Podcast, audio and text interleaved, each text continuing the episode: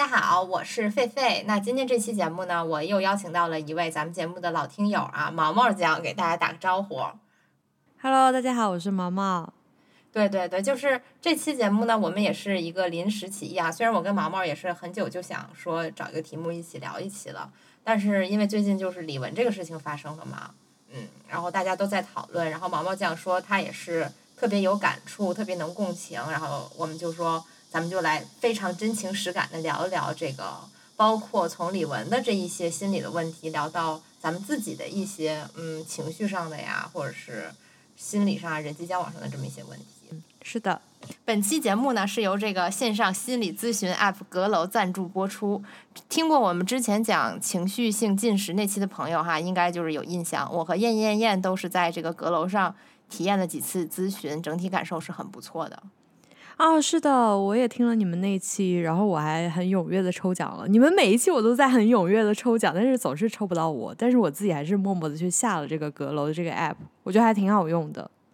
对对对，我觉得阁楼这个 app 的不同之处就在于，它一次咨询包含了五十分钟视频或者语音，外加五天消息留言。五十分钟是正式咨询的部分，其余的五天呢可以线上给咨询师留言互动。咨询前呢，可以把你的诉求、疑惑和这个整个一个背景嘛留言给咨询师，让咨询师了解咱们的一个基本情况。正式咨询的时候呢，就可以直奔主题了，可以说是非常的高效。后期有问题的话呢，也可以随时给老师去留言。如果有想尝试心理咨询的朋友，我觉得非常推荐大家试一试这个产品。说实话，在我们群里也是大家一直在热议嘛。对，大家听了那一期之后，我就看大家在群里就一直在聊，说哎，这个 app 怎么怎么样，然后大家都想去试一下。对对对，是的。就咱们今天的这个主题吧，嗯，也是说跟这个情绪问题有关嘛，对吧？就是这个李玟的这个事情，姐妹，你你说一说吧。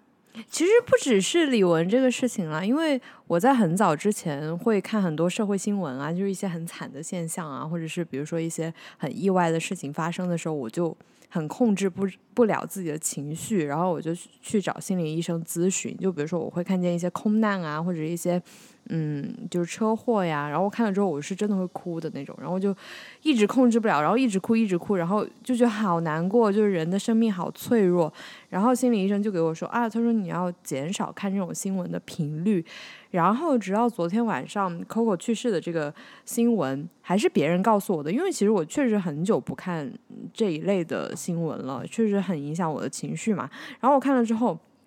我也是，就是很忍不住的就哭了。就说实话，我也没有说是他的狂热粉丝或者是他的歌迷，因为呃，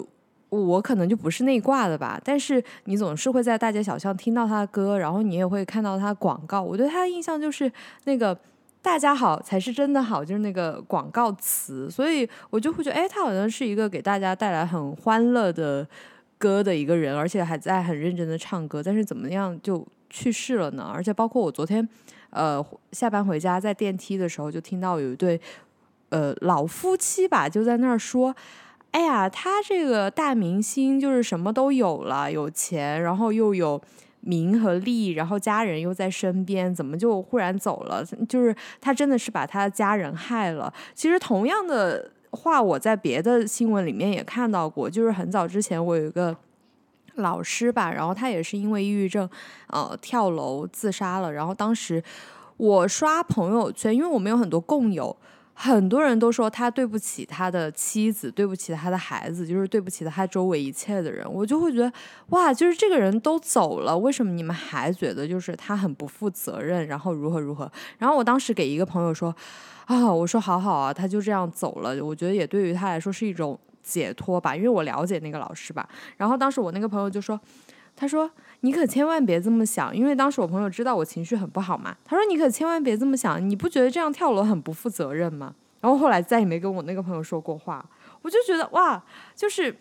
我要对谁负责呢？我就是内心产生这个深深的疑问：我究竟要对谁负责呢？我觉得我自己已经不堪重负了。天呐，我真没想到还有人会这样去评价，就是一个因为抑郁症而轻生的人嘛。我觉得这样说，我觉得这样说的人才是不负责任吧？好吧，就是很轻易的去给别人下论断吧。我觉得不管是嗯，你去说别指责别人也好啊，或者是你站在一个道德高地上去审判别人，就是类似的吧。这种行为，我觉得都嗯，咱们就是最好还是不要吧。我觉得可能来自于就是大陆的这种原生家庭，就会觉得，哎，就是你要为自己的长辈负责，哈就是你们有很深的羁绊。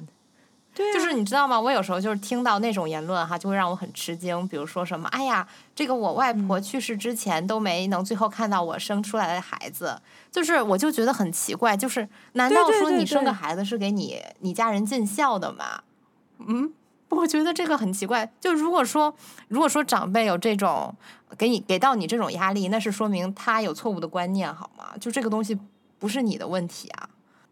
对，但是我们从小接受的观念就觉得，哎，你好像要为你的家庭负责，你要为你的事业负责。比如说站在 Coco 的角度，还有就是你要为你的粉丝负责，你不能让他们失望，这是别人在不断的灌输给他的一点吧。我觉得，虽然我不是大明星啊，但是我还是很能共情这样的想法的。就是很多人会给你灌输，就是你得活着，然后你得坚强，然后你得每天开开心心的。就很多人都会说，哎，Coco 的去世，他每天看起来很开心啊，为什么他会就这样走了呢？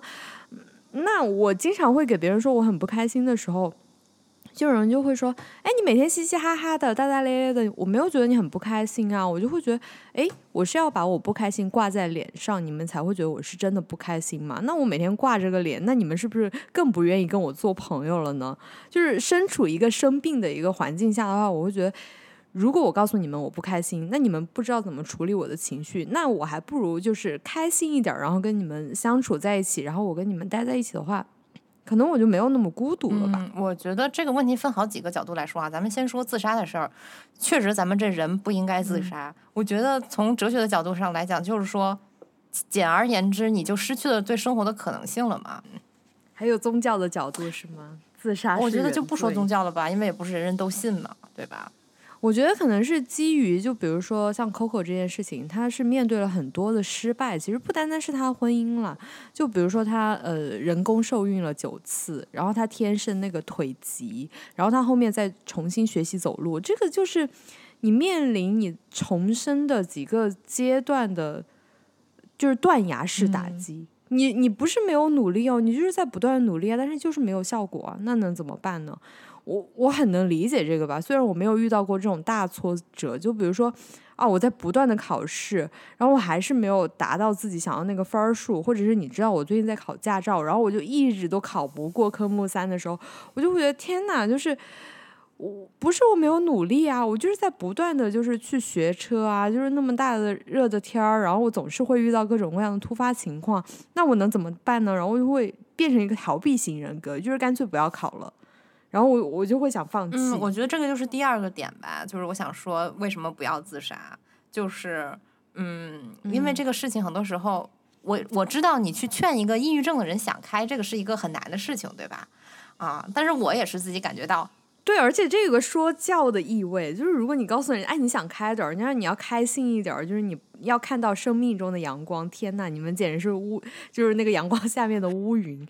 听到这种说教就很烦。我是觉得哈，就是因为我也是感有这种感觉，这种体会，就是你活到这么把岁数了，你肯定人生当中就经历过那种你很难过的那种关嘛。啊，就是很难过的那种坎儿，那这个时候怎么办呢？我觉得防止抑郁的一个办法就是人要学会勇于放弃，就这个实在不行，咱们就不干了。哎，那这驾照咱们就一辈子不考，咱们一辈子坐地铁，咱们不行吗？是不是？我觉得很多时候吧，劝抑郁症的人吧，确实是他也不应该去说教，但是如果能够劝的话，还是我觉得大家包括自己也是要勇于放弃吧。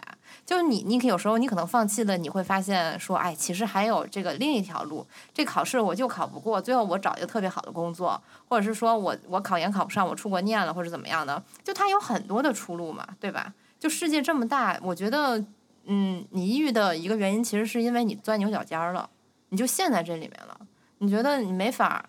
就是一种执念，对，我觉得是一种执念，因为我自己也有过那个阶段嘛，但是后来自己想开了以后，就是 I don't give fuck to everything，然后就好了，就是不行就不行呗，那咱们就不行了，那能咋地呢？嗯，就比如说，我觉得我我读研的时候，我真的是特别、特别的难受，就那时候真的是哭着写论文，每天，啊、然后然后就突然就想开了，我就觉得说我不要干了，我不要干了会死吗？天会塌吗？我本来的目标一直是要去读博啊，然后要去做学问，然后我就发现其实我也不是很适合这个，那我就重新开始选择我自己真正适合的东西嘛。嗯，但但是现在也在摸索哈，现在也是一个一个活的也不是那么清晰的一个状态吧。但是，嗯，我觉得你总是要勇于放弃嘛，对吧？你不能说你你知道这个东西你不适合了，或者说咱们也不好去评价 Coco 嘛。但是我们假设万一如果哈，如果说我身处在他那个处境之内的话。啊，我可能觉得，哎，我这个腿不好了，那我是不是想，那我就不跳了？对，我觉得你说到一个很重要的点，就是执念这一点吧，尤其是学习走路这一点。我觉得如果我是他，我是没有办法接受自己不能走路的，我就是会不断的去学，然后如果不断失败，我就每天就是挣扎于就是干脆死了算了这种心态。说到这个，就是干脆死了的这种心态，我就是发现我有个朋友，他每天就是很不开心，给我吐槽很多事情，但是他从来都没有向我说过啊不想活了。但是我就是会，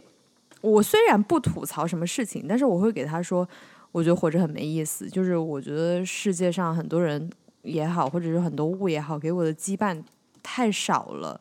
就是让我觉得好像。走了也无所谓，就是没有什么人会记得我，或者是没有什么事情可以让我继续在这里继续这样做。就比如说，假如说是我的腿受伤了，然后一直这样我会觉得，哎，我一直在面临失败，然后我这个腿一直都不行，然后我好像也接受不了另外一种方式的话，我我我就是不行啊，我就是没有办法承担那个后果啊。然后包括李李玟的那个爱情嘛，我就是记得很很小的时候，我在那个。家庭的一种杂志，应该是《娱乐周刊》吧，就是看过他这个爱情故事。那个时候，他作为一个很红很红的歌手，就是又是又是奥斯卡，又是世界杯，又是这啊那的，又是那个宝莲灯，嗯，就是很红哦，如日中天。然后，但是她那个丈夫呢，就很热烈的追求她。然后，那个那个杂志里面那个照片，我还记得很清楚，就是她就是。最耀眼的一个明星，所有人都在被她吸引。他们这个标题写的是什么？呃，李玟收获美满婚姻为主题。然后那个时候我就会觉得，哇，就是这样的大明星，然后找到了一个就是呃很年长的一个丈夫吧。我就虽然受到很多的争议，但是他就是。就是你会觉得，哎，他挺开心的，就没有什么不好的。后来我长大了，我才发现很多事情好像他不是表面上那个样子。就比如说，呃，你了解到他很小的时候就没有爸爸了，所以他有可能是因为这样的原因才去找一个就是大他这么多的男人。然后第二就是，我觉得人的感情是会变的吧，就是而且情感上这种属性，就是比如说遇人。不熟，比如说这个人一开始就是看中他做大明星的光环，然后后面哎他好像不唱歌了，他为了家庭我要去为我那两个妓女做什么什么事情的时候，好像这个丈夫就觉得哎你你不是大明星哎，你大明星怎么还拉屎呢？就是这个这个社会败类褪去伪装之后，他呈现那种真面目，就会让这个 Coco 他就是一个寻找真爱的人啊，我觉得他这个绝对是对他。的一个断崖式的打击，就是这个我是很能共情的。是的，是的，我我当时看 Coco，我就觉得他就我看了这几天看了一直在看他的报道嘛，我就觉得他是一个非常善良的人，就是过于善良了。而且，呃，我觉得，呃，他给人感觉就是其实很像那种你知道那种移民一代家的小孩儿，就是外表看起来很西化，然后很阳光大辣妹，但其实内心还是非常传统的一个人。嗯，他比如，比如说，他一直致力于就是这个维护这个家庭啊，然后生。其实一开始，我觉得他肯定是会被那种婚姻的表象和这个男人所做的一些举动而打动啊。嗯，而且他那个时候确实是有原生家庭的伤痛啊，所以他就需要那种被爱啊、那种呵护的感觉去填满。他肯定会相信的，我觉得是个女生都会相信的。然后，而且这是初恋吧？这是他的，好像是官方公布的第一段恋情。而且我觉得还有一个方面，女女生还是得多找男的，不能跟你的初恋一直好。就是你这样的话，咱们不说，我觉得不是说这个，就是说百分之百就不行哈。我爸我妈就是初恋，就还挺好的。但是，嗯，我觉得风险还是有的啊。这个概率太小了，对，我也觉得，嗯，我也觉得概概率太小了。嗯嗯，而且而且在李玟就是面临这样的婚姻的情况下，他还。因为他工作的原因嘛，他是一个公众人物，所以他要在粉丝啊或者镜头面前表现出快乐啊。就是我觉得这种一路走过来就很痛苦啊，就是不断的反复挣扎，就是爱开机的时候我要开心，然后关机的时候我要就是去处理我的家庭，处理我的婚姻，处理我跟我的这个妓女的关系，就是他身后这个这个爱，他以为自己爱的人或者是说爱自己的人，就是三番五次背叛他，然后他会一次次然后再去相信他，我觉得这个就是一个。落差跟无助就没有办法，而且他作为一个公众人物，他去求助谁呢？嗯，那我觉得，嗯，对这个东西，我觉得咱们因为也是局外人嘛，很难评说他们内部到底是什么关系哈。但是我觉得，如果不是一个非常渴望爱，然后又非常心软、非常善良这么一个女孩，真的很难坚持这么久，可能就早就离婚了吧，就撕了吧。哎，我不行哎，我之前在就是咱们多瓜切菜群里聊的时候，我给一个朋友。就是群友嘛，我觉得那群友特别的积极、阳光、健康。然后我就告诉他，我每一任都是我被甩，他感到非常的难以置信。真的吗？就是我，我就是一个就是从来不会主动说分手，然后我会一直自己不断的去修补这段关系的一个人。是是这样，那你你会觉得就是说你一直还是喜欢这个男的吗？还是？我不知道，我就是会反刍，我从来不会去反刍别人的错，我会永远反刍自己的错。那可是你不会有那种，就说啊，我看他我就不喜欢他了，我觉得他做这个行为已经到我的临界值了，你你触触动了我这个原则，我再也不会理你了。我觉得我是会这样的。对，所以我很羡慕你这样。就比如说，我印象很深，就是我初恋，就是在我高中的时候，哇，我就是每天去看他打篮球，每天去看他打篮球，然后他说了一句。让我很无语的话，就是有一天我我就是拿着我妈给我的五块钱，然后我给她买了那个水，然后我发现有一个另外一个女生给她买了水，然后她后面给我说就是哎我们分手吧，然后我就想啊为什么呢？就是我有做错什么呢？然后他就指了下那个女生，他说因为你不是宋慧乔，因为那个女生就是在我们年级里大家都说她很像宋慧乔。你跟他说，还你还不是玄彬呢，真的是，没看上你了，哎，我的天呐，看上你是给你脸，真是。但是你知道，那是我第一次就是萌生啊，我要去整容，就是就是我很丑，然后我不是宋慧乔，然后怎么样，我就真的就不断的反刍，就是这个原因就是因为我丑。我觉得不是说我刚刚替你生气哈，不是因为说这个男生拒绝你而生气，我觉得人都有拒绝别人的权利，而是说他不应该。说他不喜欢你是因为你长得不是宋慧乔啊，不是宋慧乔，我是李嘉欣呢，怎么着了？真的是啊，对不对？就是他不应该去指责一个女生的容貌，我觉得这个是他做的很没有礼貌的地方。我就如果说是一个男的跟我这么说话，我会很生气。对，那就是我下意识的就不知道怎么办了。对，我会疯狂的让他容貌焦虑。我跟你说。我觉得那大概是因为我人生第一次容貌焦虑吧。我就是没有想到，就是有人会会这样说我，然后所以我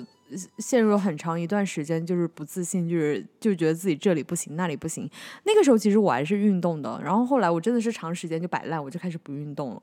嗯，哎，那你没有就是有那种想法吗？就是说，其实他这个。这个学长他自己就是说话也很没礼貌，然后他肯定也不是什么很完美的人吧？就是你不会就是学，哎，其实他也没有怎么样。我以后上了大学，我以后这个这个走遍世界，有的是帅哥等着我呢，对吗？哎，我很少去想以后。你说到这个，我也会很好奇。就是有一个也是我觉得心理非常健康的一个朋友，他就会规划自己以后，比如说，哎，我五年以后做什么，十年以后做什么。就是像你刚刚说，哎，就是以后我上大学怎么怎么样。我当时。就从来都没有想过，我会觉得哇，就是高中那么多人喜欢他，然后好多人去看他打篮球，大家都觉得他是这个篮球场上最帅的流川枫，然后怎么怎么样，然后所有人都在追捧他。嗨，就算流川枫怎么样了，那还有仙道呢，那还有樱木花道呢，那都不差呀，对不对啊？就是 怎么还非他不可了？哎，哎，有人对你就是有这样的。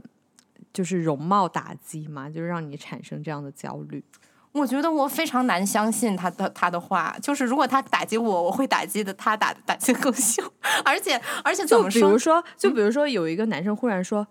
我觉得你这个头发颜色真的很丑，你不觉得把你衬得很黑吗？”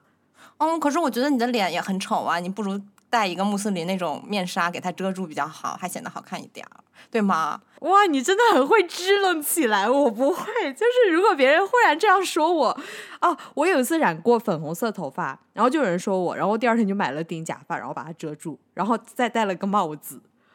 我就是不会回击。哎，但是说实话，因为我就我我没有太遇到那种特别直白赤裸的，就是会跟我说我外外貌的问题或者是怎么。对，其实这个真的是很不礼貌。但是我觉得我们真的是长期的女生，应该都是生活在这样的环境之下的，就是无法避免的。就比如说我刚刚举的那个例子。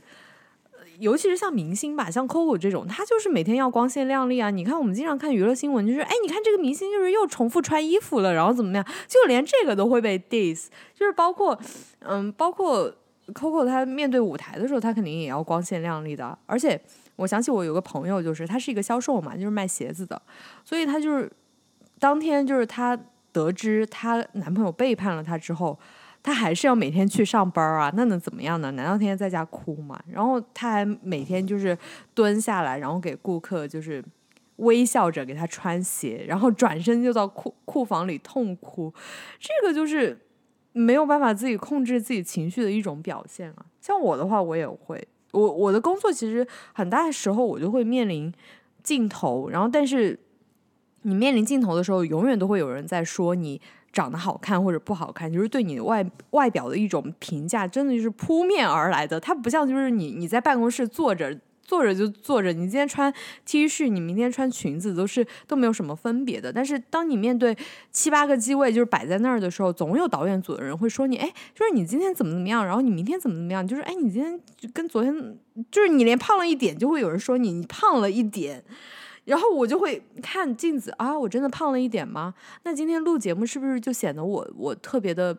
不好看呢？就是我就会不断的问自己，哎，是不是他刚刚说的是对的呢？就是我今天是不是就是涂的太白了？我今天是不是就是特别，呃，看起来很恐怖？这个口红颜色真的很不配我呢？嗯，可能这个跟你的工作也有关系吧，因为你要出镜嘛，对吧？可是说实在的，你也不是说流量明星呀，难道就那么？对呀，我觉得我那破节目也没有人看啊，就那几分钟。不是，而且就是说你不是靠脸呀，就是你是有做内容的，而且哦，对，我就想起来那会儿，我那会儿看那个那个什么圆桌派还是什么《锵锵三人行》的那个啊，对我们是我在这里给听众解释一下，就是我们那个节目就有点类似于圆桌派这种，就不是靠脸吃饭的，就是你随便穿什么录节目都行，但是总有就是一些导演组的或者是别的，就比如说。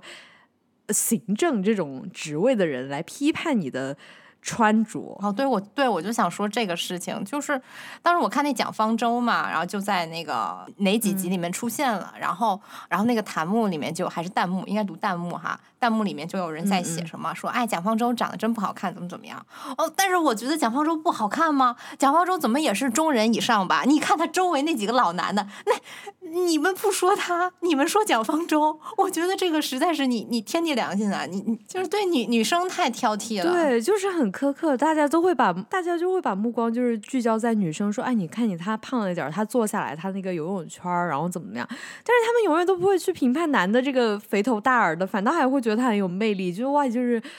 就是那个叫什么？前段时间那个性侵的那个男的，就是给那个那个房思琪的初恋乐园写那个妖风的那个男的，谁？史航吗？哦，对对对，就没有人评判他丑哎。哟，对他都他都那样了，他坐那，然后然后弹幕都说哎蒋方舟好不好看？我这个这个社会对女性规训真是太重了，所以说我觉得为什么女生总有外貌焦虑了，也也是在这儿啊。但是我觉得我有点非常。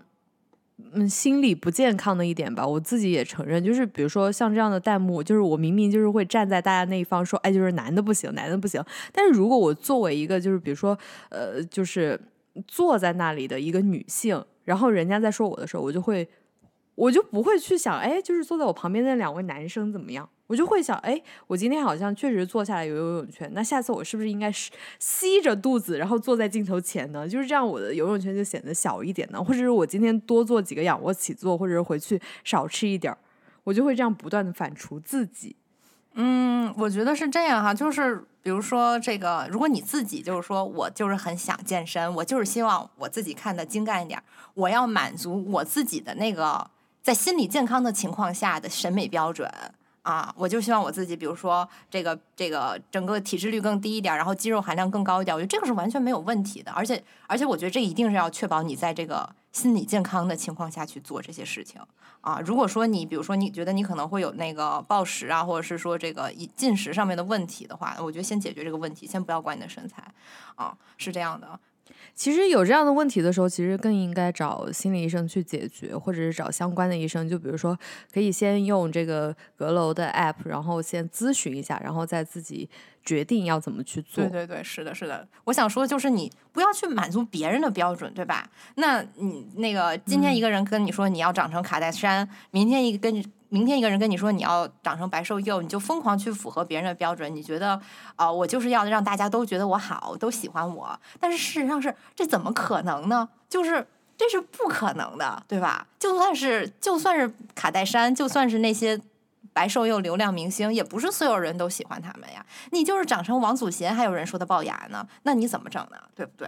我觉得，所以说就干脆就不要管了，就是就是，我觉得是自己首先要有一个很坚定的一个标准，就是我知道我应该是什么样的，我想要做成什么样的，嗯，然后就就去做就好了，嗯，不要管别人。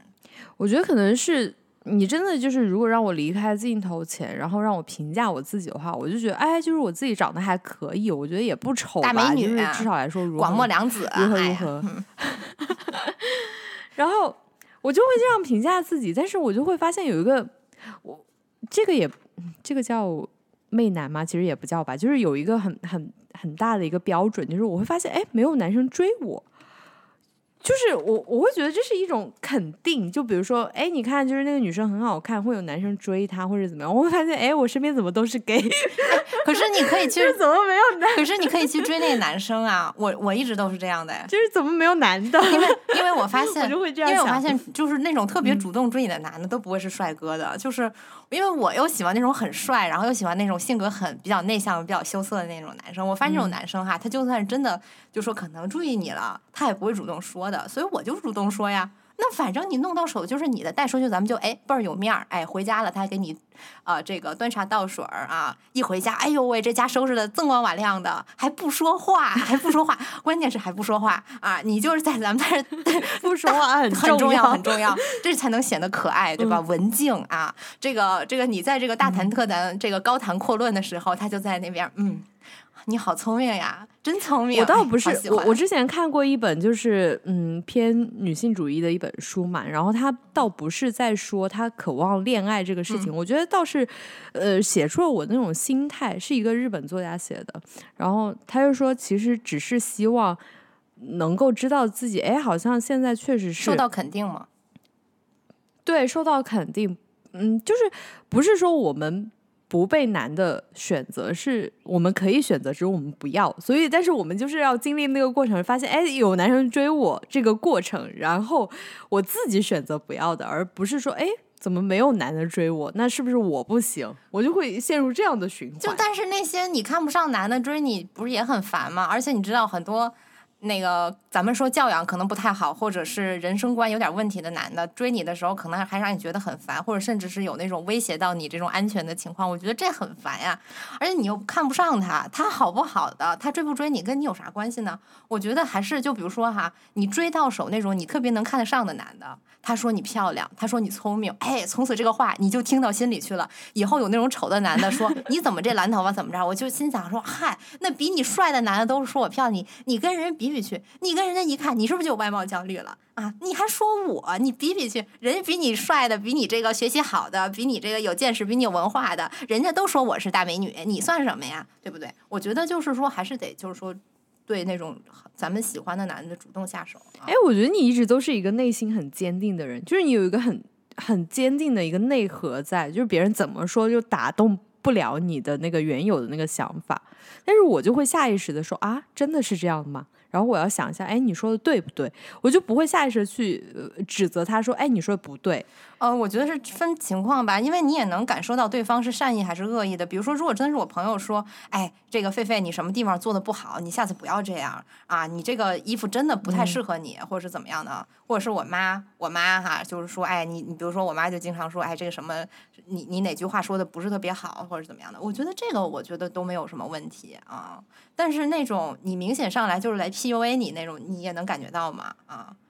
我觉得这种的，咱们肯定是要一个坚决的一个回击。对，哎，那这个就要提到一个内耗了。我觉得其实很多时候，像我们这种就是心里多多少少嗯没有那么坚定的人，就是会不断的去内耗自己。我觉得这个真的是非常消耗精力的。就像今天我给菲菲说，哎，我说我们早一点录节目嘛。我觉得如果过了这个 Coco 的事儿，就是我在这个很高共情的时刻，如果过了这个时刻，我就不太想聊天了。纠结，对，就是很多时候我就是在内耗自己。你不觉得我就是内心会一直在想，哎呀，是不是太麻烦别人了，或者是嗯，好像给别人造成了很大的困扰？但是很多时候，有个人就给我说，他说，哎，其实没有给别人造成很大的困扰啊，你不要这样想啊，就是你先把问题抛给他。但是我会觉得把问题抛给他那个过程对我来说就非常的难。嗯，是吗？为什么会会非常难？你就是说你怕你你抛给他之后，对方会不开心？觉得，嗯，是你的问题，觉得，嗯，就会，或者是你会怕他反过头来指责你，对，就是类似于这样吧。有几个小例子，就比如说，呃，我会，我不知道大家会不会，就是去打车的时候，如果这个司机一直都没有来，你们会不会取消这个订单？就比如说五分钟了，你发现他就在那个高架桥上走错了三四次路，然后你就。你就会取消这个订单，然后再另外就是叫一辆车，然后或者是像我这样，我就会一直在那里等他。我会觉得，哎，他都走错三四次了，那我觉得人家就是好不容易来一趟，然后都走到高架桥了，就是走错了嘛，那就等他。你会怎么样？我就会取消了呀。就是如果说如果让我等的时间太长的话，真的不行 你看，但是我的这种心态就是哇，就是他，我就会想。他开计程车很不容易，然后他好不容易接到这个单，然后他来接我都已经耗费了前面十几分钟，然后在那儿绕路了，然后他马上就要到了，他那个那个 app 上面显示他有三分钟到了，那就应该等他，就就不要就是取消订单，那取消订单他得再去接别人，然后可能他又要绕路，我就会想这么多。可是你好善良啊，你想这么多，就是。但是我不是说我不善良哈，本人也很善良。但是我只是觉得说这是一个规则吧，对吧？因为他这个这个 app 上的规则也确实是，如果你等的时间太长。我那天有一个朋友就是像你一样，就开导我，就说你想啊，他就在那个高架高架桥上绕了那么久了，如果你当时去取消订单，他可以去接一个更近的订单，不用再来接你，他自己也省去了找路的麻烦，然后然后你自己也也可以就是叫更近的车。是的，他是这样，是的，这个想法非常对。他说的挺有道理，对，这个想法非常对。我只是想到了说，就是其实就是都是按 app 的规矩来办事儿嘛，嗯，是这样的。我觉得，对我还有一种，嗯，还有个小例子吧，就比如说我在刚刚好换电脑的时候，因为你在那个官网买，好像是二十天内就是无无理由就可以退换货嘛。然后当时我买到的第二天，我就开机试了一下，我就发现我这个电脑有点发热。我就纠结了很久，我究竟要不要打电话？然后真的就是，嗯，我忘记那个天数是多久了。假如说是二十天，我真是拖到了第十九天，我才去打了一个电话。我这个漫长的过程煎熬在于，首先我觉得寄电脑很麻烦。然后其次，如果我给这个人说，我觉得他有点发热，这是一个我自己觉得的事情，会不会人家觉得你有病啊？就是这个这个你自己觉得它发热，那它那它万一检检查出来不热呢？那就是给别人造成了麻烦。还有就是，哎，就是这只是一个可能你普通的开个软件，就是比如说你开个 B S P S，然后它发热是很正常的事情，你为什么就是要来提出这个需求呢？就是这个电脑明明就没问题，但是你却把它换了。我就会想这么多，然后我拖到第十九天的时候，也是有个朋友给我说，那是他本来的工作啊，他本来工作就是要处理你这样的客单啊，如果你不去提出你的需求的话，那他今天就没有工作做，他可能就没有 KPI 了。然后我是奔着这样的，然后我再去打的那个电话。哦，确实啊，我也是觉得你这朋友说的很对，就是这个是咱们也不是说那种。无良客户嘛，然后就无良顾客就要去找事儿什么的。但是，对吧？你这个是他们的流程，这个是他们的规定。首先，你这个电脑也确实是可能存在着问题，那就去找呀。那我觉得也没有什么关系。就我觉得哈，就是你说麻烦到别人或者是怎么样的，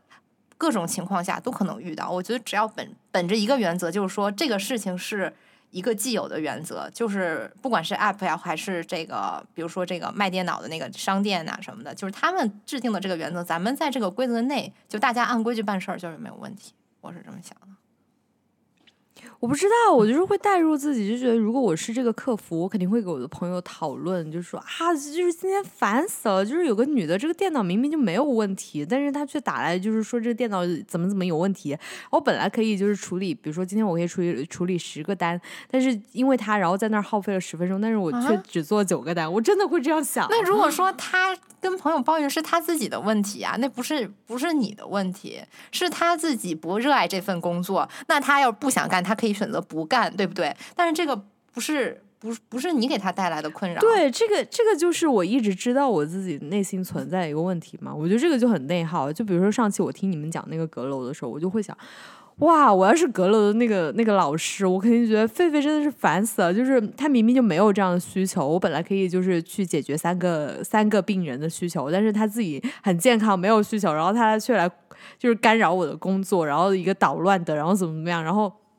我会觉得他在给我的工作造成困扰，然后我我就会代入，我就觉得自己不应该这样做。对，我要我要说明一下这个事情。这个事情呢，我我事后也跟那个我们那个陈老师，就是跟他讲明了，其实是因为我们要做这么一个节目嘛。然后你你们这边的人跟我说的是，不管我有没有。心理问题，我都要去找一个咨询师跟他聊一聊，哪怕是说你确实没有问题，你也要去呃体会整个流程，你才有发言权，才能在这儿给大家推销。而且呢，为了保证嗯这个整个的这个流程它是呃绝对真实有效的，所以你不可以呃跟咨询老师透露你其实是在做播客，否则就会影响效果啊。所以说，在我看来吧，这个事情就是这样的，就是。大家都是按规矩办事儿，对吧？他按规矩接单，我按规矩就是说做节目啊。我们也是遵守了约定啊。就算是他今天不接我呢，他也要接别人，对吧？而且咱们也不知道陈老师就是说那几天忙不忙，或是怎么样的。但是反正是这个东西都是属于他和这个阁楼那边的一个事情嘛，对吧？嗯，其实你刚刚说的这个也提醒了我，就是。他接到你这个心理非常健康的人的一个单，他也会接到下一个人，他可能检查了半天，人家也是一个心理非常健康的人，就是这个这个正常的一个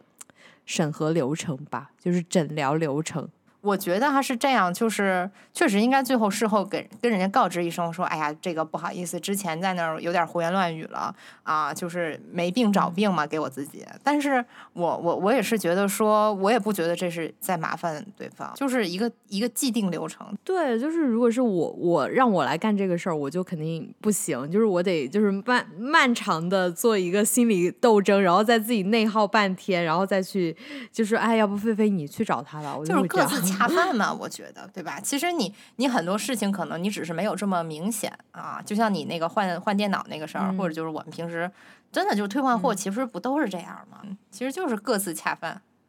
嗯，可能我在很多时候我就是。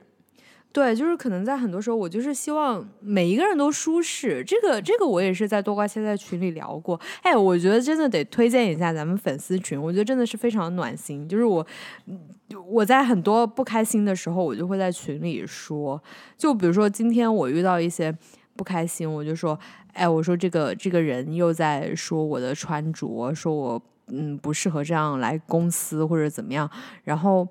我先是给一个朋友说的，然后我那个朋友就立刻就反驳我说：“你不觉得这是你的问题吗？你应该就是当下的去。”对我那个朋友就说：“你不觉得这是你的问题吗？你应该去说他，就是你应该去反驳他，你应该支棱起来。”我知道我这个朋友是为我好，但是他都认识我那么久了，他明明知道我是一个支棱不起来的人，但是他却我我的那个重点就放到他在说：“你不觉得这是你的问题吗？”然后我在想啊，这是我的问题，是因为我没有。去反驳那个说我的人，所以这就是我的问题，不是那个反那个在指责我的穿着的那个人的问题。嗯，我我就会陷入这样的逻辑循哎，环。我觉得这个也是一个点哈，就是心理咨询和朋友建议是不一样的。就是朋友建议，很多时候我发现他是那种这个忠言逆耳式的建议啊、就是你听起来很难听，但是你知道这么做是对的，但是可能由于种种原因你做不出来。但是心理咨询他可能不会，就是说他不是可能，他肯定不会告诉你说你要去跟那个人撕啊，你要去跟他说啊你啊，对吧？就是你不能，他不肯定不会这么说，但是他会给你肯定，给你疏导、啊。对，就这个是朋友提供不了的。就比如说有两三次我记得很清楚，就是我自己受到委屈，然后我就找狒狒吐槽，然后狒狒就说你要支棱起来啊，你要提出自己的需求，你给我马上给给他打电话，你马上说你就要这个要那个，然后你要怎么怎么样，你就是不开心，你就一定要说出自己对他的看法是如何如何的，然后嘴上说着嗯嗯，然后我自己就是拖到就是第二次第三次，菲菲催我你打了吗？你打了吗？你快打！你在这儿给我直播，你就说你打了，然后他怎么回复你的，然后我就一句句的教你。然后但是当时我的那个感觉是，天呐，我快呼吸不过来了，我真的要这样这样做吗？这都不是我的性格，我就是支棱不起来。然后我自己。沉默了两天，然后狒狒就问我啊，我昨天是不是为难到你了？然后我当时就啊，他还是对我好的，他还是贴心的。哦，不是，因为我当时也确实是替姐妹着急嘛。其实很多很多情况下都是这样，就是包括那个劝失恋的姐妹们也都是这个情况。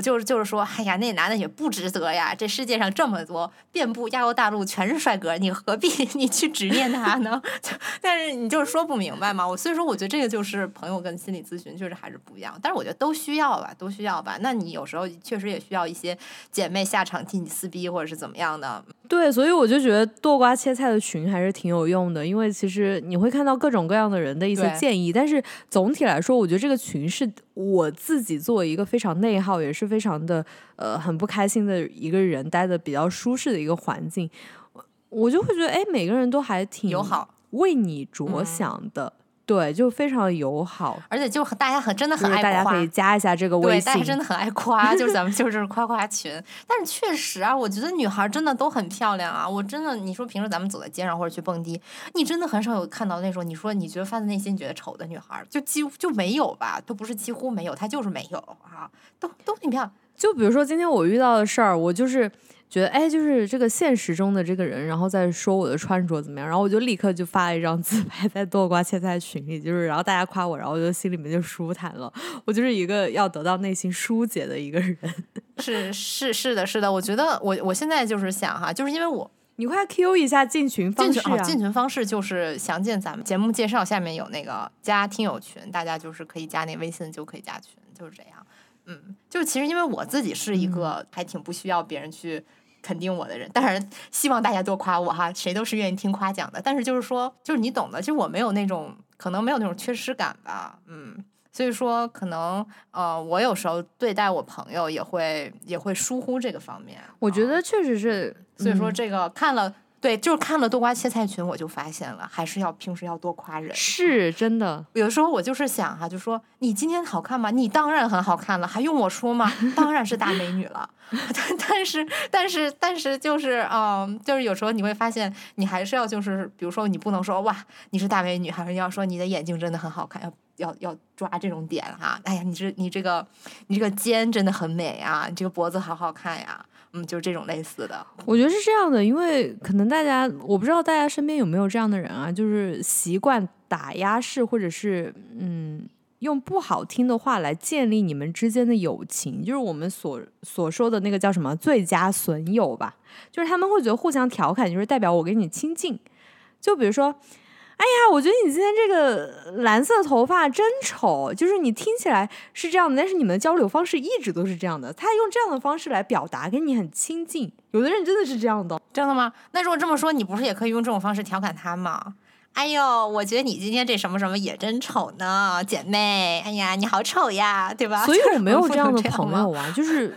我不会我也用攻击性的语言，就是比如说我会发现他们会用一些词，就比如哎你剪了个刘海儿啊，真的好像狗啃的，然后他们两个就会互相笑。我觉得可能就是笑的前提就是你要认为他这个东西是幽默的，所以你们俩才会是朋友。但是如果你认为他这个东西不是幽默，他就是在说你这个狗啃的刘海丑死了。虽然他没有用丑死了这么严重的语言，但是他就是在强调你这个狗啃的刘海的时候，你会想。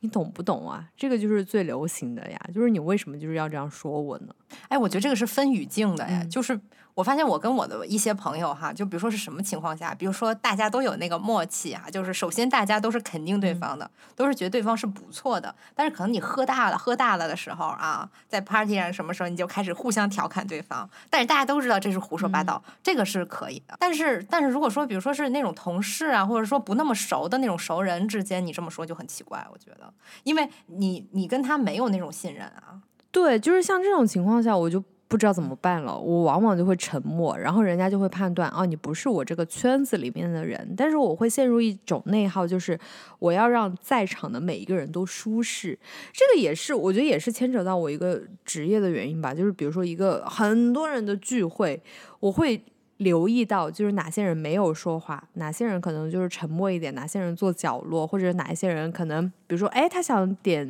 一杯橙汁，但是发现周围的人都点了啤酒，他没有得到自己的橙汁的需求的时候，我就会去给他点橙汁，然后就会问他说，哎，就是你今天一个人来啊，就是你自己，我看你刚刚没有怎么说话，然后你在哪儿工作啊，或者你在哪个学校念书呀，我就会去照顾到每一个人的情绪。我之前也是在群里就是分享过这个东西，然后大家都说，哎，我不会，我就是那种聚会，然后坐下来就坐下来，我就只顾自己，我自己想喝橙汁就喝橙汁，想喝可乐就喝可乐，我才不管别人想喝什么。但是我就会陷入一种内耗，就是我要让每一个人，比如说来了二十个人，我要二十个人，就是每一个人喝什么，就是达到自己的需求，没有人妥协说，哎，就是。嗯那你们喝啤酒，我就跟着你们喝啤酒吧。那不行，就是你想喝橙汁，我就去帮你点。哎呦，但是其实我也会顾及一下大家的，嗯，但是可可能不不会不会像你这么顾及了。但是但是就是比如说，比如说你是属于那种，你是属于那种会很享受，没有，就是你会享受，就是照顾那个人想喝什么。但是我不是说我不享受啊，就是我还是觉得我可以去照顾他，但是我会觉得我照顾他的过程非常内耗我自己。就会觉得哇，就是这个二十人的聚会快把我累死了。哦，那但是我觉得也不需要那么精细的去照顾吧，这个我也做不到。就是我觉得哈，我自己的感受是，首先你自己得嗨，如果你真的都不嗨的话，那还不如找个借口溜了呢。哎，你是那种半路待到不舒服，你一定会溜了的人吗？就比如说，哎，我有事儿，我要先走了之类的。但是我跟你讲哈，说实在，作为一个艺人，我真的很少有半路待到不舒服，最后就是那种，最后最后就是那种全场最嗨的那种，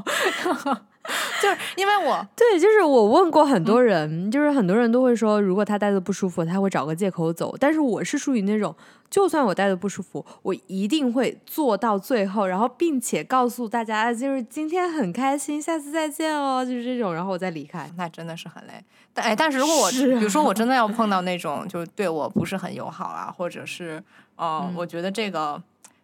今天这场事情，第一是嗯也不好玩儿啊，第二可能大家嗯之间的关系也很奇怪什么这种情况，我觉得我就会找个借口留。嗯那不然呢，留在那儿活受罪。我不会，就是像你说的那种情况，我也会，就是屁股坐穿，就是一日一直坐到聚会结束。那是为啥因？为我会，我会想，我会带入到别人，我会觉得哦，就是我给别人难堪了。就是如果走了，他们就剩两三个人了，那这个场子就冷了，就很尴尬。然后我得就是在这儿至少把人数凑齐吧。就是我也不会就是垮着个脸给人家看，我也会就是微笑着做到最后。妈，姐妹，你真是活得好累啊、我真抱抱你，隔空抱抱你。真的，所以我就是经常会觉得好累，不想说话，不要不要理我。哎，对，其实我觉得我就是从小长大的过程中，我也会有这种困惑，就是怕得罪别人，怕别人不开心。后来，后来你发现你嗯得罪就得罪了，这人他不喜欢你，你给他难堪，或者你不给他难堪，他都不喜欢你，那有什么影响呢？对你说的这个也是我长大以后意识到的一件事儿，因为因为我从小到大就是成绩还可以嘛，然后你就会发现，哎，周围的人他还挺喜欢你的啊，因为你成绩还可以啊，然后你你也不是那种说话很难听的啊，然后你你长得也不丑啊，就是你各方面都还挺均衡的啊，就是为什么忽然之间就是我出了社会，出了那个象牙塔，总有人就是没有理由的不喜欢你这件事情，就是我要去接受这个事情，我觉得很难。我觉得人跟人不喜欢就是很微妙的吧？你看，其实我觉得我们节目就是一直言辞很犀利，尤其是我本人哈，就是说话很很不客气。很多人说刻薄呀，或者是说这个嗯，反正就是各种点嘛啊。这个东西首先肯定是存在误解的，就是说如果在大家出发点都是好的情况下，这个是可以化解的啊，这个是没有什么关系。如果是说不是说误解，就是说你就不喜欢我这个风格，或者是说。嗯，或者说你就看我头发这颜色你就不顺眼，那我觉得那也那也没办法了，就是哦，那我也没有办法去牺牲我自己的特点来让你喜欢我呀，对吗？对，你说这一点很重要，就是你从来不会就是去牺牲自己，比如说你很喜欢蓝色的头发，然后你就不会牺牲自己头发的颜色去顺从它，但是我就是会想啊，就是你这么不喜欢，那要不你把我屏蔽，但是。我又做不到的话，我又不知道怎么办，然后我就会一直想很多，就是觉得这个问题不解了，只能我去把头发染回来之类的。所以这个就是什么？就是遇到问题的时候，我就是属于那种会不断的去反刍我自己的人，然后我就从来不会去指责他人。嗯，但是狒狒就是属于那种，就是指责他人是先指责了他人再说。但是，但是确实哈，就是如果说我我的一些犀利的言辞伤害了大家的一些情感，我在此要是跟大家道个歉。但是我敢保证我的出发点都是好的。首先说我是，但是我很羡慕你这种，就是就是我真的很想指责他人，但是我从来都没有这样干过。但是我就很想这样干，你知道吗？我就很缺这样的勇气。我觉得咱们也不是那种哈，我觉得人也不应该就是平白无故的指责他人，这个也不对啊。但是就是说，当你受到攻击了的时候，你会发现这个人的动机是不好的。就比如说你刚刚说的那种情况哈，就是你不熟的人说你这儿不好那不好怎么样的，嗯，我觉得这个情况就是我他的动机就是可疑的，因为他不是你那种很熟的朋友，喝大了大家斗个嘴啊，斗个乐什么的，这种不是这个情况啊，你就会觉得他可能是有恶意或者怎么样。我觉得如果是对这种有恶意的人，那我们当然是要指责他，那不然呢？哇，你知道我曾经进过一个豆瓣小组，叫“吵架没发挥好小组”。我就是因为遇到就是像你刚刚说的那种情况，别人忽然间说我，我就我知道他是恶意的，我不知道怎么办，然后我就要么就沉默，要么就是啊，我不是，我没有，你瞎说。然后说啊，那我要怎么证明？我干脆去死，然后来证明这件事情就是你说的就是错的。就是我觉得特别的晴文，你知道吗？我就是没有那种那种就是可以可以说出一。第一、第二、第三，就是能够说出各种因为所以然来。我就是那种很情绪上头，然后不知道怎么办，我只能以死明志。我就是。我就是没有任何办法，就是用口才来打败他的一个人，所以我就进了那个吵架没发挥好小组，经常看别人就是事后怎么发挥。但其实我觉得也不需要啦，有时候就生活当中，毕竟不是你你写小说嘛，你还要写一大段一大段的对话，你不不喜欢就不说了嘛，我觉得也没问题吧。前提是你得把他说的话当放屁，就是你不说的话，那你我觉得也还行。如果你觉得就是说，嗯，你没反驳到位，或者是说你没有阴阳怪气回去，你心里就不舒服的话，那咱们还得想办法给他说回去，啊。对，其实我觉得还是一个成长的过程吧。就是无论是我看医生也好，或者是呃，就是自我接纳也好，我觉得就是一个很漫长的过程。我会发现我现在比以前好很多了。就比如说，呃，就是。拿就是换电脑这种事情来举例的话，就是类似的事情，我现在会提出一些这样的需求了。像以前我是绝对不会这样做的。我以前，嗯，这个也要再回到 Coco 吧，我觉得也是一个，就是你接纳自己别的面具的一个过程。就是当你作为艺人也好，或者像我这样，就是偶尔要对一下镜头，就是就是每天得开开心心的也好，我就是好像忽然之间。嗯，没有办法接纳自己镜头以外，就比如说我不开心的，就是如果我不开心了，那大家就不会喜欢我，或者是说，那我不开心了，这个工作就做的不好，那我这份薪水可能就就就要被扣啊之类的，然后就会我就会就是陷入这个循环当中吧，就是好像别人就会说，哎。哎，何炅不就是有这个例子嘛？就是大家会说，哎，你你这个人就是快乐大本营那么开心，你天天开开心心的，为什么你在就是镜头后面就是一个很很不爱说话的一个一个人呢？我在很长时间就是觉得，哎，我好像是一个很活泼、很开朗，就是像大家看起来一样，就是那么爱笑的一个人。但是为什么就是我有段时间那么不爱讲话呢？或者是我我那么的沉默呢？是我错了吗？然后我就去接纳自己的情绪。好长的一个过程啊，好几年。嗯，哎，我觉得这个是是这样的哈，就是嗯，我有时候觉得就是大家怎么去评判一个人是不是活泼开朗呢？嗯，因为我觉得没有人在自己独处，然后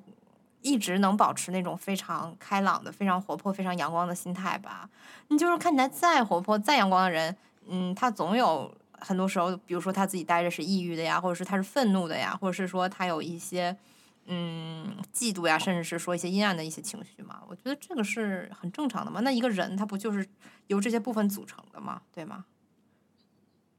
我觉得可能很多时候我的开朗是来源于我会觉得我的工作需要我开朗，然后需要我，比如说今天这张照片你要拍的还可以啊什么的，你就是你要开朗。然后但是那个时候我并不是真的开朗，然后我也学会了啊，就是这份工作应该这么这么做，然后这个方程式告诉你应该这么做的时候，我就会忘记，就是诶，就是如果如果我真的开心的时候，那我是应该就是就是像就是镜头前那样大笑呢，还是说就。嗯，沉默一点点呢。就比如说，有个人，有个朋友之前就说：“哎，我怎么觉得你今天不是很开心？”然后我说：“我我说没有啊，我很开心啊，跟你待在一起很舒适啊。”他说：“但是我在跟你分享什么什么的时候，你表现出来那种就是啊，就是还蛮好的。”我说：“我这个还蛮好的，就是已经在表达我开心了，只是你没有像我就是在工作的时候那么的开心而已。”那就是说，就是说，大家会对你的情绪有误读这件事情，让你会觉得困扰，是吗？是这个意思？对，就比如说我一个很亲密的人就说过，我说，哎，我觉得你录节目的时候，你的那个，就比如说咱们录播客的时候，他就会觉得我的情绪会比我平时说话要高涨很多，就是哎，你的那个。声调会高很多，听见你的情绪会高昂一点，但是你平时说话就会呃低沉一点，然后怎么怎么样？这个其实就跟刚刚说的那个开心的阈值是一样的吧？就比如说我在镜头前演开心的阈值可能是已经达到了八九十了，然后可能我在镜头以外，然后我在真正开心的时候，我就是其实已经很开心了，就是达到那个镜头前八九十的时候，我在镜头外可能就只有五和六的那种表现。那别人就会就觉得，哎，你是不是不开心？然后我还要花时间去解释，我没有不开心，我挺开心的。不过这 个也正常啦，我觉得人都有不同的面相嘛。就尤其是你像我们要是做一个内容输出的话，你像我平时其实也是，我在节目上就是对吧，就是这个无差别攻击的这种人。但其实我在生活中完全不是这种人，就是非常的非常的 nice，还挺温和的。对，我也觉得，就是说，我也觉得你。你在这个这个播客以外，就是你还挺挺好的。其实我妈觉得会说，嗯，就是她听我的节目，她觉得就是我在节目上呈现的可能是我内心更深处的一个状态，就是，嗯，然后这个平时的那种 nice，你也不能说它是一个面具吧，但它是一个社交人格吧。嗯，所以其实，在朋友之间相处的时候，我也会处于一个很高敏感的一个状态，我会觉得，哎，是不是我这样的表现让他不开心了，或者怎么样？就比如说我在问你的时候，我们今天录节目，我就会问，哎，就是你几点有空啊，或者你几点吃饭啊什么的，我就会问这个。但是我发现有一些人相处的时候，他就会不问你。这个叫什么？这个叫一种钝感。我觉得有钝感的人还过得还蛮快乐的。倒不是说他真的不关心你，其实他还是挺关心你的。但是我就是会想很多，我就会想，哎，狒狒几点吃饭啊？然后狒狒什么时候就是上床睡觉啊？我要预估好在几点到几点期间，然后跟他录好节目呢。然后我觉得跟他就是相处，跟狒狒相处很好的一点就是他会。很舒适的告诉我啊，随随便啊，就是你有空都行啊，或者怎么样，我就会哦，就是他也是想着我的，就是我就觉得很好啊。我我觉得是这样哈，就是钝感这个东西我也发现了，这是挺有意思的东西。他们经常出现在直男身上，我发现直男都比较钝，就是没有嗯女性和姐妹就是那么那么敏感，高共情，高敏感。但是我觉得这个也成为他们的一个保护壳，就是他们。不会那么轻易受伤害，也是在这儿。当然，这个原因也很多啦。你为什么形成这种钝感？可能和你从小你作为一个社会当中的主流性别，然后大家都 P u a 你 P u a 的没有那么厉害啊，然后你这个呃心理心理的这个安全感比较高，所以你就呃比较容易钝感吧。我觉得这也都是有关系的。应该是安全感比较高吧。我前段时间会觉得呃，就是反思一下自己的一个恋爱过程，就比如说。为什么最最早恋爱的时候，我还算是一个蛮作的人？我会发现，就是我就是一个没有安全感的人，就是无论是原生家庭，就是父母给你的陪伴很很少，或者怎么样，嗯，就是你会发现，哎，你小时候获得的那些东西，比如说你要考个一百分儿，或者是你要怎么样，然后你父母才会带你出去旅游啊，或者是啊、就是今天带你去吃肯德基，然后啊、你你考了年级前十，那我们就去吃麦当劳，然后就会给你这样的奖励，你会觉得哎，就是我一定要。去取得一个优异的成绩，或者是我要去获得一个社会上的一个很光鲜亮丽的评价，然后我的呃亲爱的人或者我信爱呃信任的人才会给我一个我渴望已久的奖励，就比如说旅游。肯德基、麦当劳，或者是或者是别的什么东西，或者给你一百块钱，让你今天就是跟朋友，然后去游乐场玩一玩，就是这样的奖励。然后当当你后面就是谈恋爱的时候，有一个人，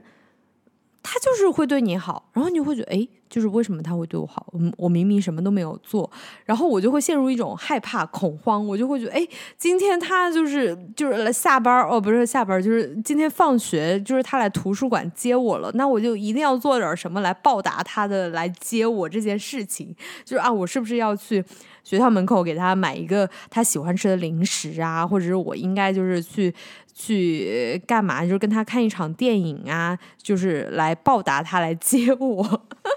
就是我会想很多，因为我会觉得是我的原生家庭也好，或者是我从小教育告诉我也好，就是没有白来的东西，就是你一定要干个什么去交换这个东西，然后才是你应得的，就是没有无缘无故天上掉馅儿饼的事情。然后我就会不断的去所谓的作吧，去佐证说。哎，我是因为做了这件事情，他才对我好，而不是他无缘无故的对我好。然后男生就会说：“啊，你为什么要不断的去证明，就是我对你好这件事情，是因为你做了什么什么，然后我才对你好呢？”就陷入这样的逻辑循环里。这是我前期恋爱的，当然我现在不这样，我现在就是还蛮成长的，因为我确实是通过很长时间的心理。呃，心理医生也好，或者是别的心理疏导也好，我觉得是有很大的帮助的。嗯，我觉得这个对别人好，这个我觉得这个也倒也是没什么问题了哈。但我觉得，我觉得还是那句话，得自己有一个原则，就是我对你好是因为我我看得上你，我想对你好。咱们不是说这么高高在上的哈，跟跟男的也不是这个意思。你你让我开心，那我也让你开心呐、就大家都好嘛，这有什么不好呢？但是这你一定要是出于你自己的一个原则，我是这么想的。嗯，不管是你对他好，还是说你觉得这个人不能处了，那都是因为说这个这个事情本身是要基于你自己的一个呃一个一个准则，你是要怎么想这个事情，而不是说我要是随着随着对方那个原则去走。比如说啊、他今天对我好了一下，我就要就比如说他今天来接了我，我就要揣测他为什么来接了我。我觉得就不要去想这个事情，对就不要去想这个事 情。我现在不这样想了，我以前就会这样想。啊哎，你小时候没有这样吗？就是你爸妈告诉我你考一百分，然后你就带你去吃个麦当劳。哦，我爸妈是说，你要是考好了，我带你去吃必胜客；考的不好，我带你去吃麦当劳。然后后来就没考好嘛，那当然肯定考不好了。你要是这么说，然后就去就去吃了麦当劳，就碰到了我的同学，然后同学还说，嗯，你看这个狒狒，就是他都没考好，他还来吃麦当劳。嗯，就是还就觉得很不应该的样子，但是我心想说，我要是考好了，我可能就是就吃别的了呀，就是我就会是你同学那种心态啊，我就会觉得啊，那他不考好，他都可以吃这个，然后那那就是我们家一定要这样，就是怎么样，我还回去跟我爸妈吵一架呢。嗯，我觉得怎么说呢，就是这个东西也没有办法吧。就是这个小时候你，其实这个也是，就是你你小时候爸妈教你教的还可以啊，就比如说我们就是就是啊，你就是你考的不好了，那什么都没得吃，没有什么二选一的状况。但是我觉得小时候它是有一个标准的，你觉得吗？就小时候考试考得好或者不好，这个事情它是有分数的，它是有一个你可以量化的标准去显示说你这个结果是是怎么样的。但是你长大之后，你跟比如说你跟人谈恋爱，或者是你跟人打交道，人家喜欢你不喜欢你，他不会给你一个分数，你是不明白的。就是所有的东西，它不是说像小时候的事情那么简单，它的决定因素也非常多，也不是一个单一的。比如说你考好了，你就吃麦当劳这么一个简单的这么一个逻辑啊。那可能说，比如说呃，这个男生可能他一开始还挺喜欢你的，但是最后呢，你俩这个人生的轨迹不在一个轨迹上，那。你俩就分手了，这就很自然。可能他后来就发现，哎，这个这个女生以后可能和我走不到一块儿去，那我也没必要在她身上浪费那么多时间，就没有必要付出那么多热情了。那可能慢慢慢慢就冷了。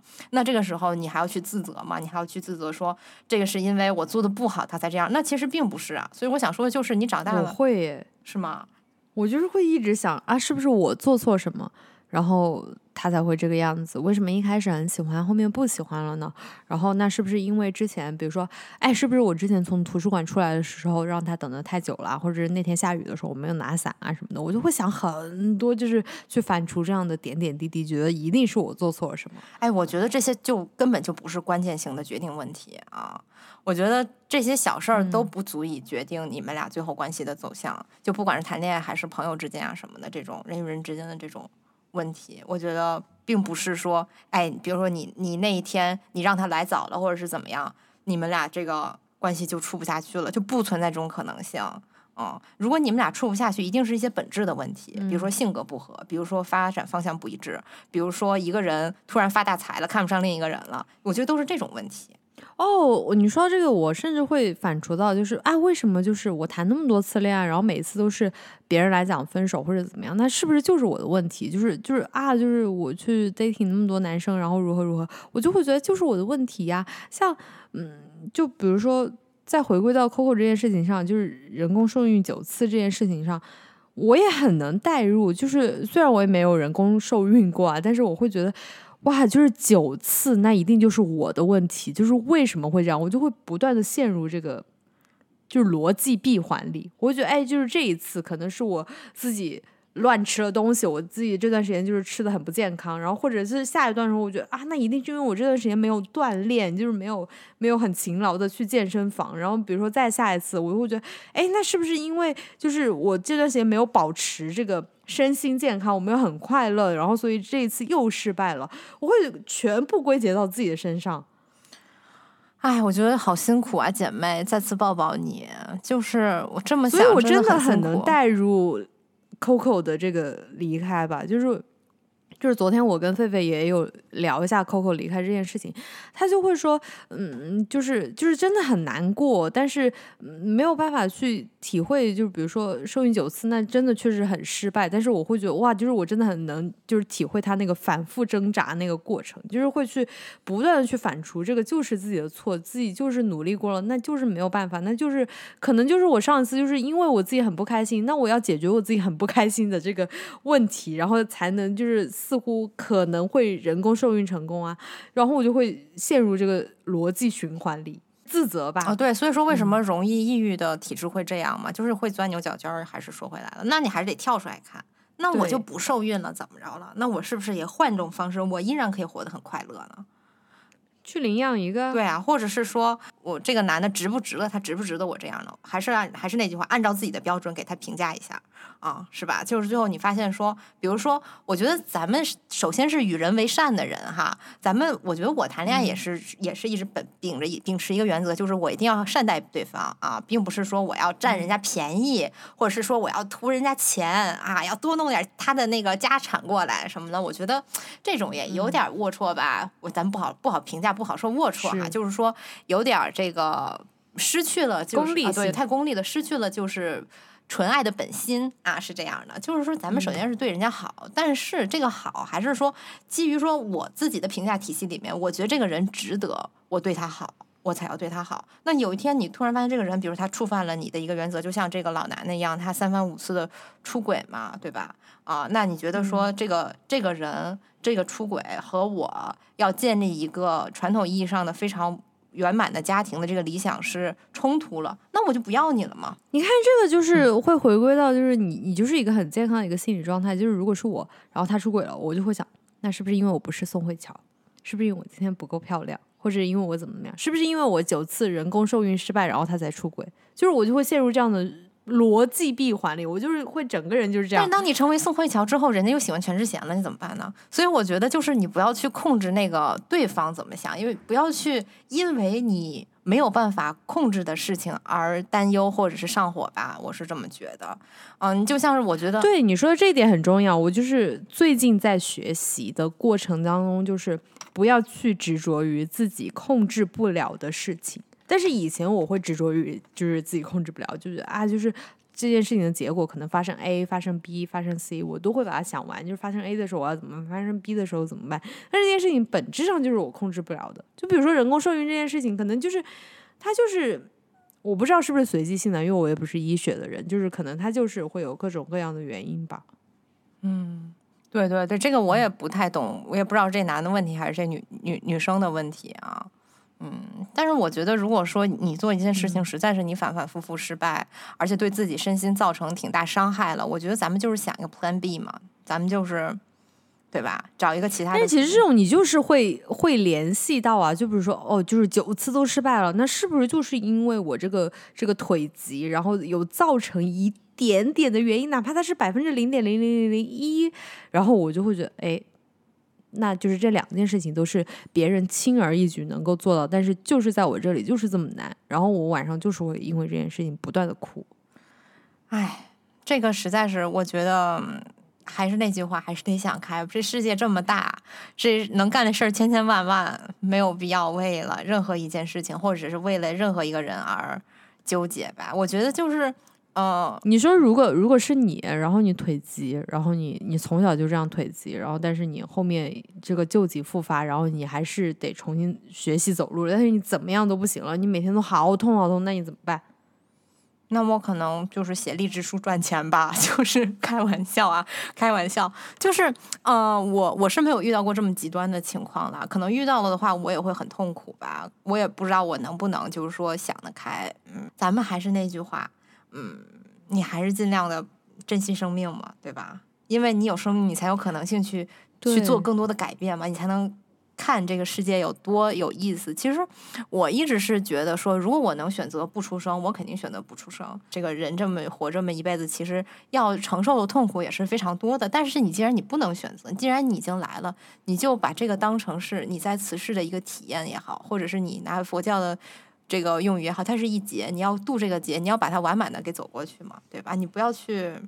嗯，违背这个你的命运的意志也好啊，或者是说你不要去这个拒绝这个你可能会发生在你身上的好的或者不好的，我觉得它都是你生命的一部分，或者你这么想的，就是其实我们活着也不是说一定是要这个。开开心心的嘛，你有很多很糟糕的事情，这也都是很正常的。有的时候，这都会成为你的一种经历。你回想起来，你觉得哦，因为这些事情，我是成长了很多，那这不是也很好吗？哦，对，就是说到钻牛角尖儿的这个事情，我觉得可能跟我一样的，就是比如说自卑也好，或者内耗也好，或者抑郁也好的朋友们，就是就是真的。还是多跟狒狒这样就是健康积极的人就是相处吧。就是如果如果你们对他的一些劝诫，就比如说狒狒那天逼我，就是一定要打电话说说出自己需求这件事情，可以就是很勇敢的给他说啊，我就是做不到，我就是做不到，我就是支棱不起来，就是还是得说出自己做不到，并且可以好好的跟狒狒这样就是健康的朋友相处就。挺好的，我觉得算是一个很健康的引导吧。就相当于那天我问我朋友说：“我说我发现你每天都很不开心，但是你从来都没有说你想去死这样的话。”但是他就会告诉你他的心路历程是怎么样的。因为在以前我的认知里，我就会觉得每一个人都应该都跟我一样吧，就是就是很多不开心的事情积累在一起，然后就是觉得就是挺没意思的，就是这个世界就挺没意思的。但是。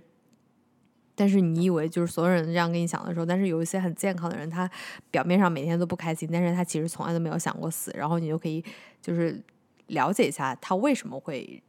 从来都没有想过，我觉得还挺有启发的。对，我觉得这个也是你说到点儿上了。我觉得我以前就是也有过很抑郁的时期嘛，我觉得怎么样会好，就是多去了解别人，你会发现你自己那点事儿也不算什么事儿，而且那个。大家都有很多很多不同的，呃，就是对待事事情的一些态度，去处理麻烦的一些态度，就是你广泛的去了解别人的事情和别人做事儿的方式，就会真的会好很多。我是这么觉得，所以说还是在群聊里面聊天儿哈。还有就是那种被依赖感吧，就是嗯嗯，比如说像我最近也是在多瓜切菜群里，然后分享自己的事情多了之后，我会觉得哎，就是好像跟大家一起分享事情挺快乐的。但是以前我是从来都没有过这样的感觉的。哎，其实这个也是来源于原生家庭哦，好像吐槽原生家庭的事情太多了。但是这个确实是啊，就是我们家就是从来一个不过节日的家庭，就是从小到大，就是包括我生日，我就是没有吃过生日蛋糕。然后我就会觉得，哎，就是别人家的小孩为什么？永远都有爸妈在家等他，就是做好饭，然后等他回来吃饭呢。但是我从来都没有这样体验过啊。然后就有人就是会劝诫我说：“哎，那不挺好的吗？你挺自由的啊，就是没有人等你，你自己想干嘛就干嘛，你想吃饭就是吃饭，想写作业就写作业。”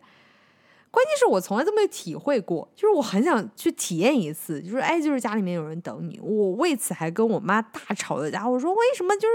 你看那个谁谁，你看菲菲家，你看他妈每天都在家做好饭，然后等他回来吃饭，然后他就是做完作业，然后就有饭吃了。我还得在这儿，就是在外面随便买一个面包，然后自己吃了，然后自己回家，然后做完作业，你们都还没回来，然后我就还要自己就是上床睡觉。你知道那个多恐怖吗？哎，你知道我小时候我家有一个玻璃的茶几，很小很小。那玻璃茶几有一个隔层，我就睡在那个隔层，我就透过那个玻璃隔层，然后看我们家整个客厅。我就每天那样等我爸妈回来，然后后面我不是越长越大，就是可能一二年级、三四年级，然后那个玻璃茶几是被我睡碎的，就是因为它承载不了我的重量了，被我睡碎了。天呐，危险不危险？就是你会就。我已经不记得了，但是我就是记得我透过那个茶几，然后看整个客厅，然后每天就是自己已经在那个茶几缝睡着了，然后他们才回来这件事情，就是我就是特别羡慕，就是别人家爱就是为什么可以？当然我现在没有那么羡慕了，就是现在我就是开始接纳这件事情了，就是没有人会等你回来吃饭这件事情，哎，就是我开始接纳了。但是我想，我长时间是陷入嗯。没有，就是长时间我是陷入那种执着的，就是觉得，就是为什么就是狒狒家就是他爸妈就是每天都在等他呢？就是我也要这样，然后就是就是你就会陷入这样的执念，就是我要这样。我小时候特别羡慕你你这样的同学，就是可以随便的，就是说买自己在街上想吃的东西，然后到处溜达。我是说必须到点儿要回家吃我妈做的饭了。到现在在家的时候也是这样的。啊，所以说，比如说我有时候啊，我有时候跟朋友出去玩玩晚了，然后我妈就要催我回家吃饭，或者是说一会儿就几点几点了，赶紧回家。但是我朋友就他妈就完全无所谓，就是我饭就扔这儿了，你爱吃不吃，就是这样的。我觉得好好呀，就 就是我我就会受很多的限制。所以说，我觉得这个东西都是大家处在自己的一个处境里，都羡慕对方。所以说我还是觉得要了解别人，就你多了解别人，你就会发现其实大家都在，就是不同的人都在羡慕。跟自己不同的生活方式，嗯，那那可能我觉得你以这种思维来想的话，你可能就没有那种执念了。你说我一定要怎样？因为你有的是别人羡慕的，别人有的也是你羡慕的，对吗？哇，你真的很健康，我觉得你的这个积极心理真的是很厉害，就是你的这个内核就是很稳的，我就不会，我就会陷入到那种就是。哇，小时候我用那个座机，然后打电话给那个少儿频道那个那个谁，就是月亮姐姐，类似于这样的角色吧。然后打给他，就是就说，哎，你们能不能再放一遍那个动画片啊？就是我一个人在家什么的。然后那个月的电话费巨贵无比。天呐，哎，对，说到这个，就是我其实是从小到大就是特别不敢背着我妈做任何事儿的人，因为我妈是那种特别明察秋毫的人啊。嗯，就比如说那个，我有一天。那个在家就是我刚染了头发，就是漂了头发啊，然后我妈就说：“哎，你看地上开始出现金毛了，以前都是 以前都是蓝毛，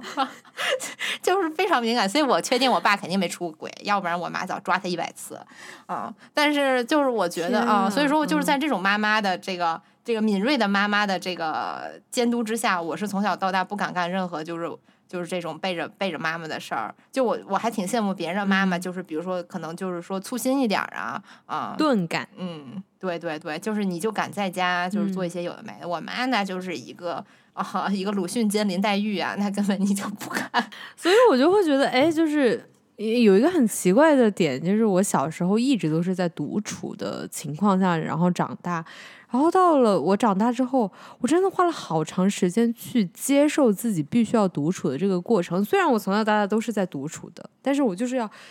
很长的时间陷入，就是我得就是摆脱小时候很害怕独处那个困境，然后来来接纳自己现在长大了必须要独处。所以我就会发现，就是比如说像你这样，就是小时候跟家里捆绑的特别紧的小孩，可能长大就是哇天呐，我要独处了，我好快乐。是的，是的，就是这样，就是我就不行，就是每次回家回家待一段时间，赶紧跑，不能不能老在家。就是我跟我妈，我爸妈关系也很好哈，就是平时聊微信，真的就跟朋友一样。尤其是我妈，我觉得就是。毕竟都是女女生嘛，然后她又是一个，就是你想，我从从小时候就是看第二性，就是在她那儿看，就是这样的一个非常有女权意识的女性，所以我们俩其实特别聊得来。但是即使是这这样，我觉得你跟你自己的父母。还是没有办法待时间很长，因为真的是两代人，而且我之前也很多很长时间都没有在他们身边嘛，就是你回来确实还是不适应。不过我觉得有一点，嗯，我也可以给大家一个建议吧，就是其实你看我聊了这么多原生家庭也好，或者说哎，就是很多可以追溯到原生家庭也好，我觉得没有必要去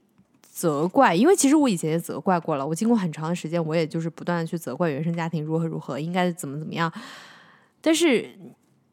我也尝试过去改变吧，就是跟原生家庭这样的关系，我尝试过去改变，后来发现，哎，就是一个巴掌拍不响，就是我自己再怎么努力也是徒劳的。然后到我后面的现在的一个心境就是，哎，我要去接纳我自己的原生家庭，然后再创造一个自己新的，呃，就是新的心境。就像飞伟刚刚说的，就是，哎，就是你发现就是就是两代人了，就是没有什么。联系了啊，当然是有联系的，是指的就是心理上的心理上的联系，对成长。但是生活习惯呢？你包括可能一些具体的一些事儿也不一样对对，你比如说几点吃饭，几点睡觉啊？比如说我在我跟我妈一块儿住的话，我就没有办法晚上出去蹦迪。就是我妈很敏感啊，就是如果我晚上不回家，她就会担心，她就会睡不好觉，那我就不能出去。如果我在外边，她就不管了啊，我就可以出去玩。所以我觉得肯定是有很多很多具体的问题的，你要去。哦，你要去互相容忍嘛，所以说肯定是不可能长时间的生活在一起。对，就是其实这个核心就在于，其实你没有办法。改变自己的原生家庭，然后你也没有办法去去怎么说追溯追溯到原生家庭之后，然后不断的去责怪原生家庭，因为这样的话其实会陷入这个逻辑循环当中。我看到很多就是嗯家里重男轻轻女也好，或者是别的一些有问题的家庭也好，他他们早期就是在责备的原就是在不断责备原生家庭的过程当中，到他们现在就是彻底的脱离了原生家庭之后，我反而觉得他们获得重生了。我最开始以为就是他们。就是跟原生家庭这个关系解决了，但是后来发现并没有，就是他们原生家庭还是那样子，但是他们就是获得新生了。那是因为他们开始接纳自己的原生家庭，并且给自己另外一条出路了。这个也是我们刚刚在聊的这个抑郁啊、内耗啊，或者别的情绪也好，就是放下那个执念吧。就像你刚刚说的，嗯，对对对，我觉得就是放下执念，多去看一看外面。有时候自己待在屋里啊，自己盯着自己那个一亩三分地儿那点事儿想，你就觉得完了啊！我这次考不好试啊，我这个毕业这就不行了，我这分数不好，我又找不着好工作，我找不着好工作，然后我这辈子我就混得不好，找不着个自己合意的男的吧，嗯，或者是说啊，这个我以后人生的也可能也就局限在这儿了，没什么发展了，就但这个可能就只是源于你在卧室里，你你想。反复的想你考不好这个试，但是很可能你出去一看，哇，大家有各种各样的生活方式，啊，就真的就无所谓了。我就是想起，嗯，你说的这个例子，就是不能在家的一个例子吧。我觉得我是一个很喜欢在家的人，然后我我反正有空我就在家，然后我长时间的觉得自己又胖又丑又沙发土豆，然后每天就吃很多零食，就是暴饮暴食吧。就是我后来问过一个心理医生，就是为什么我会这样，就是。我举个很极端的例子，在我病情最严重的一段时间，我会不断的去淘宝。这个不是购物癖哦，就是我会很害怕去天台洗衣服这件事情，因为当时我我们那个洗衣服要去天台，那洗衣机在天台，我会很害怕这件事情。然后我就会很买很便宜的内衣内裤，就是我就不洗。就是所有的内衣内裤全部都在地上，就是密密麻麻的几十条堆在那里，那怎么办呢？那你又不洗，那怎么办呢？那我就去淘宝便宜的内衣内裤，然后就换上，嗯，就很夸张。就是我会很逃避去天台或者去户外这件事情，我就在家，我就在家待着，我就在家里自怨自艾。就是大家听起来好像真的很像个怨妇，但是我就是待在家里面自怨自艾，也不愿意出去。然后就会陷入一种啊，就是我就是自怨自艾之后，然后我就吃的多拉的多，然后我就越来越越胖，然后越来越沙发土豆，我就越来越不行，我就陷入这种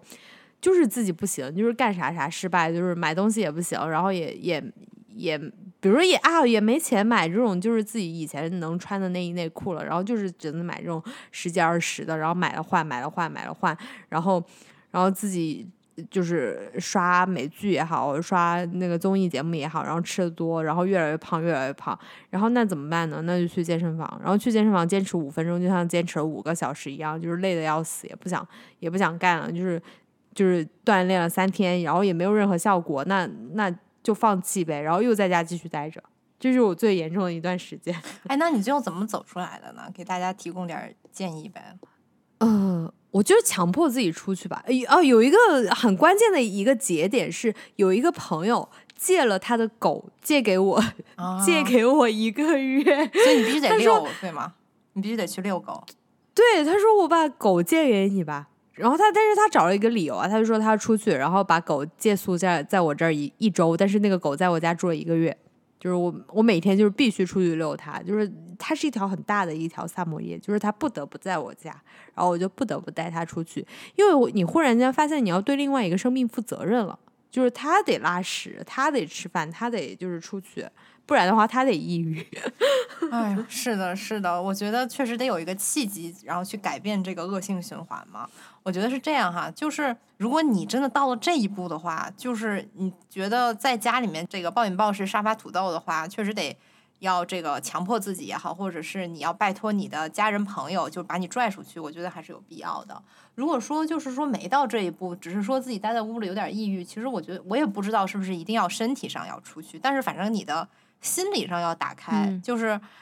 我看过一些论文吧，就是为什么宠物可以治愈，倒不是因为这个责任的羁绊啊，其实这个也有一点点原因，有一个比较大的原因是因为那个毛茸茸的那个触感是可以进行一定的心理疗愈的，就是它是柔软的，然后是有那个触感的，就是哪怕你是一个公仔，就是没有生命的公仔，然后你摸它的时候，你的那个心理的舒适感是有一定的作用的，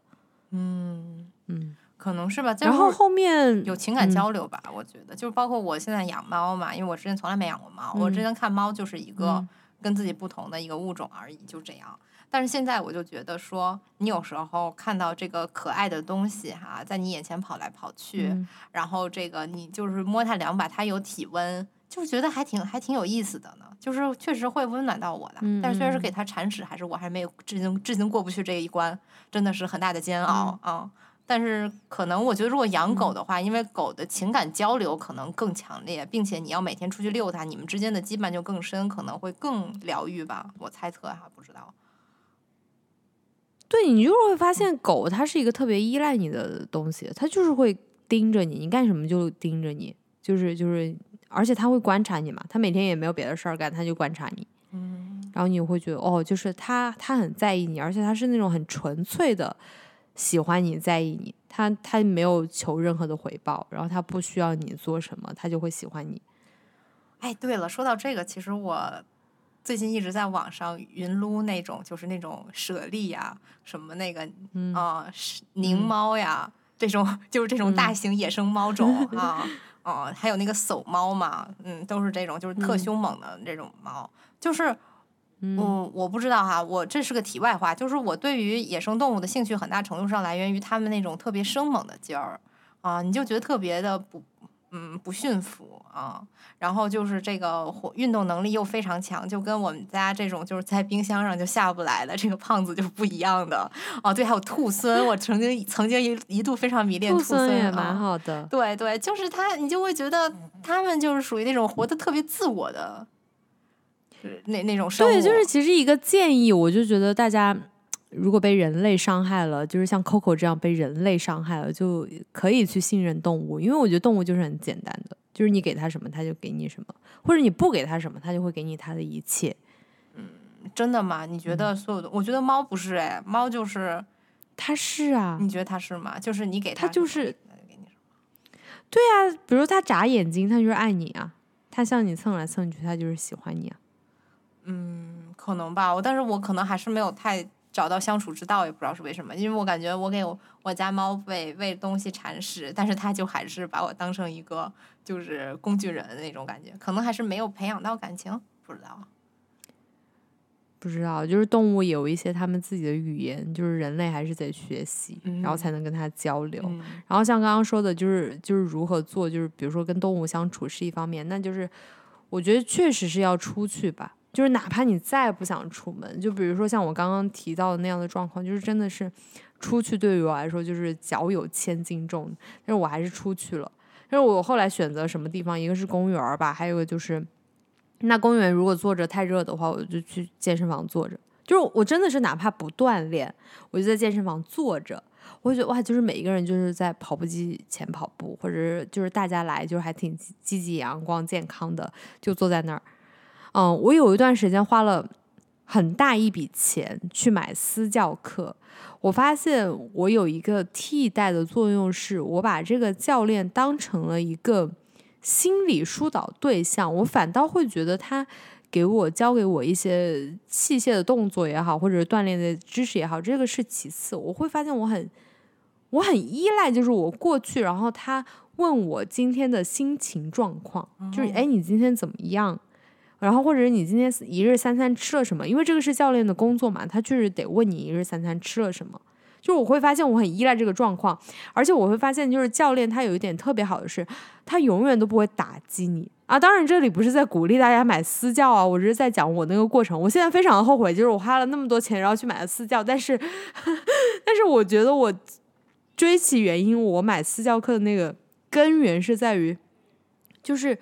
我会觉得，无论我做的多差，就是哪怕我只坚持了五分钟，就是别人能做二十个的这个动作，我只做了两个，我教练也会给我说啊，你今天已经很棒了，就是你今天已经很厉害了，你今天比昨天就是多做了一个。然后我就哦，我今天真的很厉害吗？我从这个过程就是怀疑自己，我今天真的很厉害吗？我今天真的很棒吗？然后到后面是，哦，我今天确实是我今天做了两个，哎，我今天做了三个，我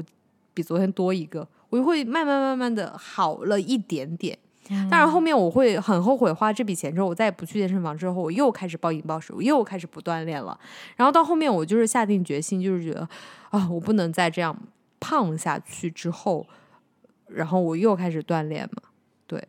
哎，对，说到这个，嗯，私教这个问题哈，我我也当时有一个很大的感触，就是这个感觉在咱国，你只有花这么多钱找一个老师。他才能就是每天就是变着法儿夸你，但这不是一个基本的吗？就是我觉得，哎，因为我小时候哈，我小时候是属于上学特早那种小孩儿，就可能周围的人比我都大个一两岁，还有大两三岁的吧。然后就是，所以说就导致我的体育巨差。其实我本人体育并不差，但是你想想，你小学的时候，那周围那那那种可能比你大三岁小孩，他就是比你跑得快呀，啊，他就是比你机灵嘛，对吧？那你就不行啊。所以说那个时候就是我就受。备受体育老师打击啊！但是我当时在上那些那个教练的课的时候，我就想，哎，你受别人打击的时候，你一般会怎么想？就比如说像那种老师这样说你，然后你会怎么想？我觉得我小时候就特别怪那种小孩，就有点、有点、有点 ADHD 吧，我也不知道，就啊，就是不太生活在大家的那个那个气氛里，所以我也特别无所谓。我小时候 就是我，我小时候就是我不行哎，别人说我不行。我我是属于那种，假如说体育老师说我不行，然后那我就不会说什么，哎，我要就是私底下好好努力，奋起反抗，我不会，我就直接。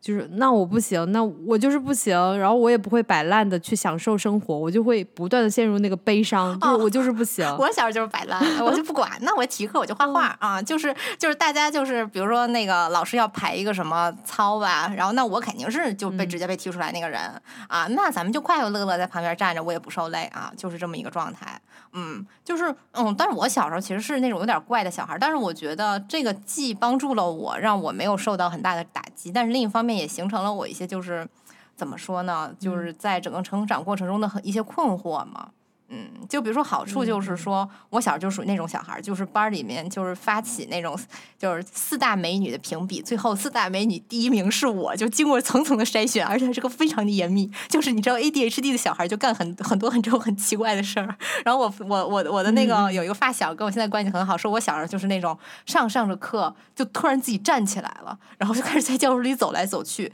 但是就是完全沉浸在自己那个幻想，老师要叫好几声才能把你叫叫醒的这种人，就是我。我小时候就是真就是一个那种很边缘的那种 weirdo 那种小孩。对，但是你这种也很好，就是你能非常集中注意力去干这件事儿，然后就是在自己那个世界里啊。但是但是这样会造成一个什么问题？就是我长大了，我也咱们不是要做一个正常人嘛？就是我觉得我在青春期的时候，真是付出了很大的努力去试图融入，就是大家这个群体啊，就是。就是我可能也是因为就是太想融入大家，当然我现在没有那么想了。我有我有一段时间我特别想，然后包括我现在有一个职业习惯也是，就比如说我们聊天，然后聊着聊着，如果是三四个人的局，然后有人在说话的话，我就会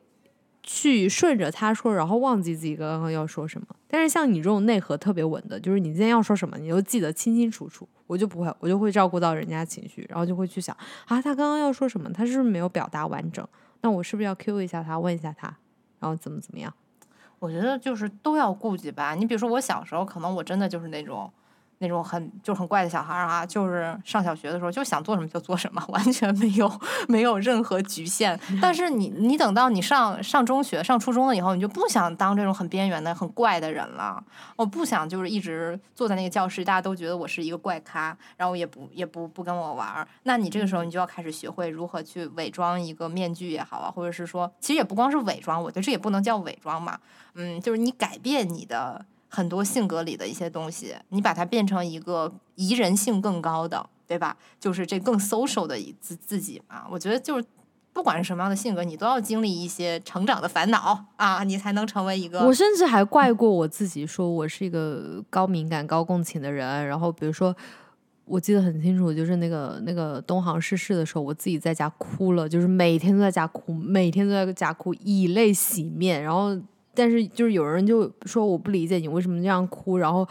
就是这个这个空难确实非常值得哀伤啊。但是你你就是这样控制不了情绪，就是你自己的有问题。呃，那个飞机上又没你认识的人，但是你就是要这样哭，那你还不如不看这些新闻。所以我就那个时候我就想啊，那是不是高共情高敏感就是一件坏事儿呢？哎，我觉得不应该这样。我觉得不是哎，我觉得高敏感高共情是一个好事儿啊，绝对是一个好事儿。我觉得，我觉得，因为我我感觉我是那种祖传高敏感的人吧，因为我妈也是那种特别高敏感的人嘛，嗯，包括从她身上来呃观察，然后我再自己做，我就发现，就是说我们这种可能你天生性格比较敏感，特别容易呃，就是。就是产生一些情绪变化的人哈，你一定要自己知道怎么去阻断这个东西，怎么去隔绝这个东西，因为你不是就是比如说我爸，我爸这个人他就是一个动感力很强的人啊，他人家天生就那样啊，你这个你学不了啊，但是你可以可以就是说在你自己说你感觉这个情绪啊，比如说某一个人因为什么事情跟你说了什么话，或者是你在跟他共振的这个频率要伤害到你自己的时候，你赶紧给他阻断掉。我觉得这个是有用的。我觉得鲁迅说的一句话就就是特别对，就是我只觉得聒噪嘛。就是鲁迅就是说我只觉得聒噪。我觉得这个话说的就是就是还是很有道理。你说鲁迅他不跟人共情吗？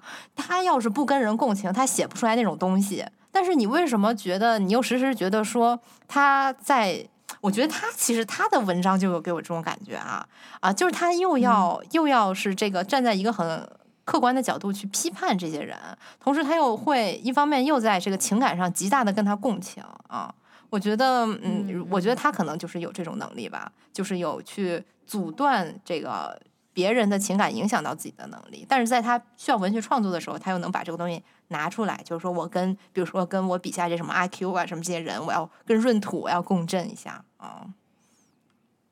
是啊，那今天聊了这么多呢，我觉得其实有有很很多的启发，也就是狒狒这种 非常健康，然后核心内核非常稳的人，给了我给了我一点启发，就把就比如刚刚就是他给我说，哎，就是高敏感的人没有什么坏处，然后高共情也挺好的，但是你得有有方法可循，然后包括就是像我刚刚提到的说，像我那样就是在屋里就是又脏又臭又乱的情况下，然后如何如何就是出去迈出那一步。就是如果大家没有没有什么猫猫狗狗这种契机的话，就是可以多跟这种狒狒这种健康的人一起，或者在我们多瓜切菜的群里面多跟大家聊聊天，哪怕是不聊天，你就待在那儿，就是像我就是在那个吵架没发挥好小组长期的潜水，就是这样看也好。我觉得也是挺好的，就是不要就是自己陷入这种逻辑闭环，就是多看看外面。对对，多感受一下其他人嗯就是啊、在干什么，会真的会好很多。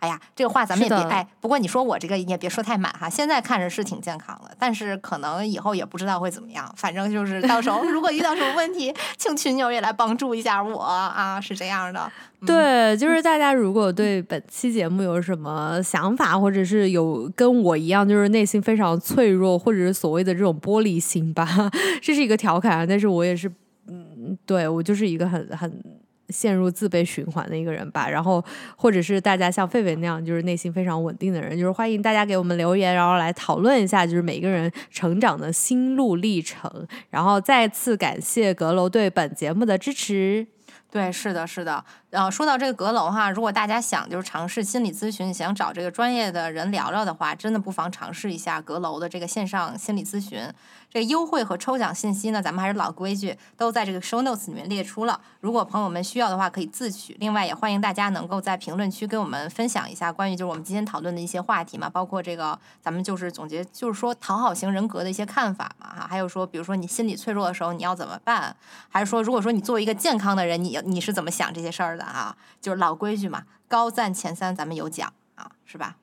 哎，我一直很困惑，为什么总是达不到高赞前三？就是大家留言真的很积极，无论是电影票还是这种呃阁楼这种 app，或者是别的什么喝酒的啊这啊那，就是我永远都没有在高赞前三，我永远都是末尾。这个这个是不是大家多留言要真心实意的写很多才行？不不多留言多留言多留言，广撒网总会有机会。我觉得这个就跟找找找男的一样，就是要广撒网嘛，就是有机会哈，是这样的。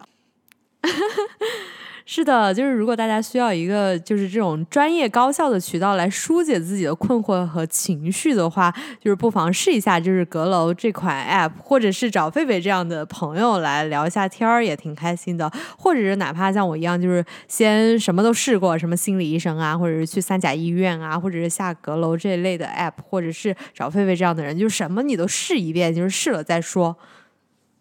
不过哈，就是说咱们专业的问题还是要专业的人去解决，就朋友解决的啊、呃和这个心理咨询解决的还是不一样嘛。这块儿的话，就跟就跟大家再说一下这个阁楼的专业性嘛，就它是作为一款专注提供线上心理咨询的 App。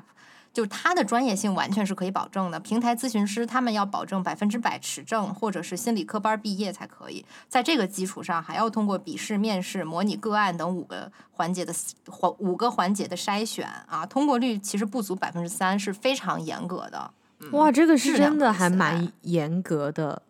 就是我曾经有一段时间很抗拒去三甲医院，是嗯是因为我会觉得很排队这个过程、挂号这个过程很漫长，尤其是去复诊，然后他又要不断的让我做各种各样的。就是表格啊什么的，就是这个过程已经很漫长，而且你在那里排队的时候，你会看到周围的人的那个那个心理也好，或者面部的那个状态也好，你就觉得天哪，就是天都塌了，就是周围的人怎么都是这样的，然后大家都有问题，然后大家都很不开心，然后这个世界都要毁灭了，就是这种感觉。所以我觉得线上心理咨询的话，就会隔绝掉，就是你跟这样的人看到这样的人接触的这种。这种叫什么？这种状况吧，然后还有你不用去排队，真的是非常的省时间。对，是的，我觉得就是对于这些没有时间或者是说没有动力，就是你的情绪已经让你没有办法出门的人哈，就对于这样的接受心理咨询的来访者来说，我觉得线上心理咨询 App 是非常方便的一种方式。目前就是阁楼 App 已经上线各大应用商场，欢迎大家到时候下载使用哈。如果对咨询有疑问的话，就是我们可以直接在 App 里面。咨询我们首页的那个咨询助理，就是希望阁楼能够给大家带来一个安全、专业的心理休息区吧。哎，对了，你说到这个，我还想起一个一个就是就是线下看病跟这个线上看病一个最大的一个区别，就是我线下的时候，我面对那个心理医生也好，或者面对这个这个就是。三甲医院的医生也好，他们问你啊，那你还有什么问题呢？我就很害怕他觉得我有问题。我说啊，我没有什么问题了呀，我觉得挺好的呀，一切都挺好的啊。就是我会瞬间戴上面具，我就会告诉他就挺好的。但是线线上的话，我就会就是大胆的说出自己的一切。就会更敞得开，是吗？就对的感觉就是大家是网友啊，就和就像我们在群里边就都是网友 啊。对，就是大家就是赶紧进我们多嘎切菜的群，我觉得真的很有帮助。下面还要说一说这个咱们这个福利环节哈，嗯就是请大家啊，刚说这么多，就是评论区留言嘛，就是聊聊你对于这个呃怎么说呢，就心理咨询啊，还有我们刚提到的诸多问题，讨好型人格、心理脆弱，甚至内耗说啊内耗对，然后嗯进食呀啊然后各种各样的问题的一个感受与看法，还有健康的人怎么看啊？这个点赞加留言数排在前三的三位朋友，我们我们可以送出这个两百元的优惠券。啊，具体领取方式详见我们的 show notes 啊。嗯，那像我这种没有中奖的怎么办？对，没有抽中奖品的朋友，咱们也没有关系。哎，咱们为大家准备了播客专属的五十元优惠券，还是跟上次一样嘛？注册时使用我们的这个播播客专属优惠码 DJQC，也就是这个多瓜切菜的首字母，就可以领取啦。优惠信息呢，我们同样会写在 show notes 里面，到时候这个有需要的朋友就直接拿这个五十块钱优惠券就可以去使用。嗯，反正据这个使用过的朋友们说，应该还是还是挺有帮助的，大家可以试试。对，我觉得线上的还是有用的，就是大家多尝试、多了解，然后多去呃认识新的朋友也好，或者是多去更加积极、健康的看待这件事情也好，反正就是嗯，一切都会好起来的吧。对，希望大家就是尽量说，咱们能开开心心的过好每一天哈。如果实在是不开心了，也不要责怪自己啊，就是这个多去想办法，多去疏导啊。嗯，好的，那今天就到这里今天。就就到这里了，非常感谢咱们的这个毛毛给咱们的这一个亲情亲情这个怎么说呢？亲情解答吧啊，倾诉吧，倾诉！谢谢大家听我发牢骚。嗯，也欢迎大家咱们一起发牢骚啊。嗯是的，就是这个生活的苦，咱们就说一个姐妹一起分担的一个概念啊。拜拜，大家再见。拜拜。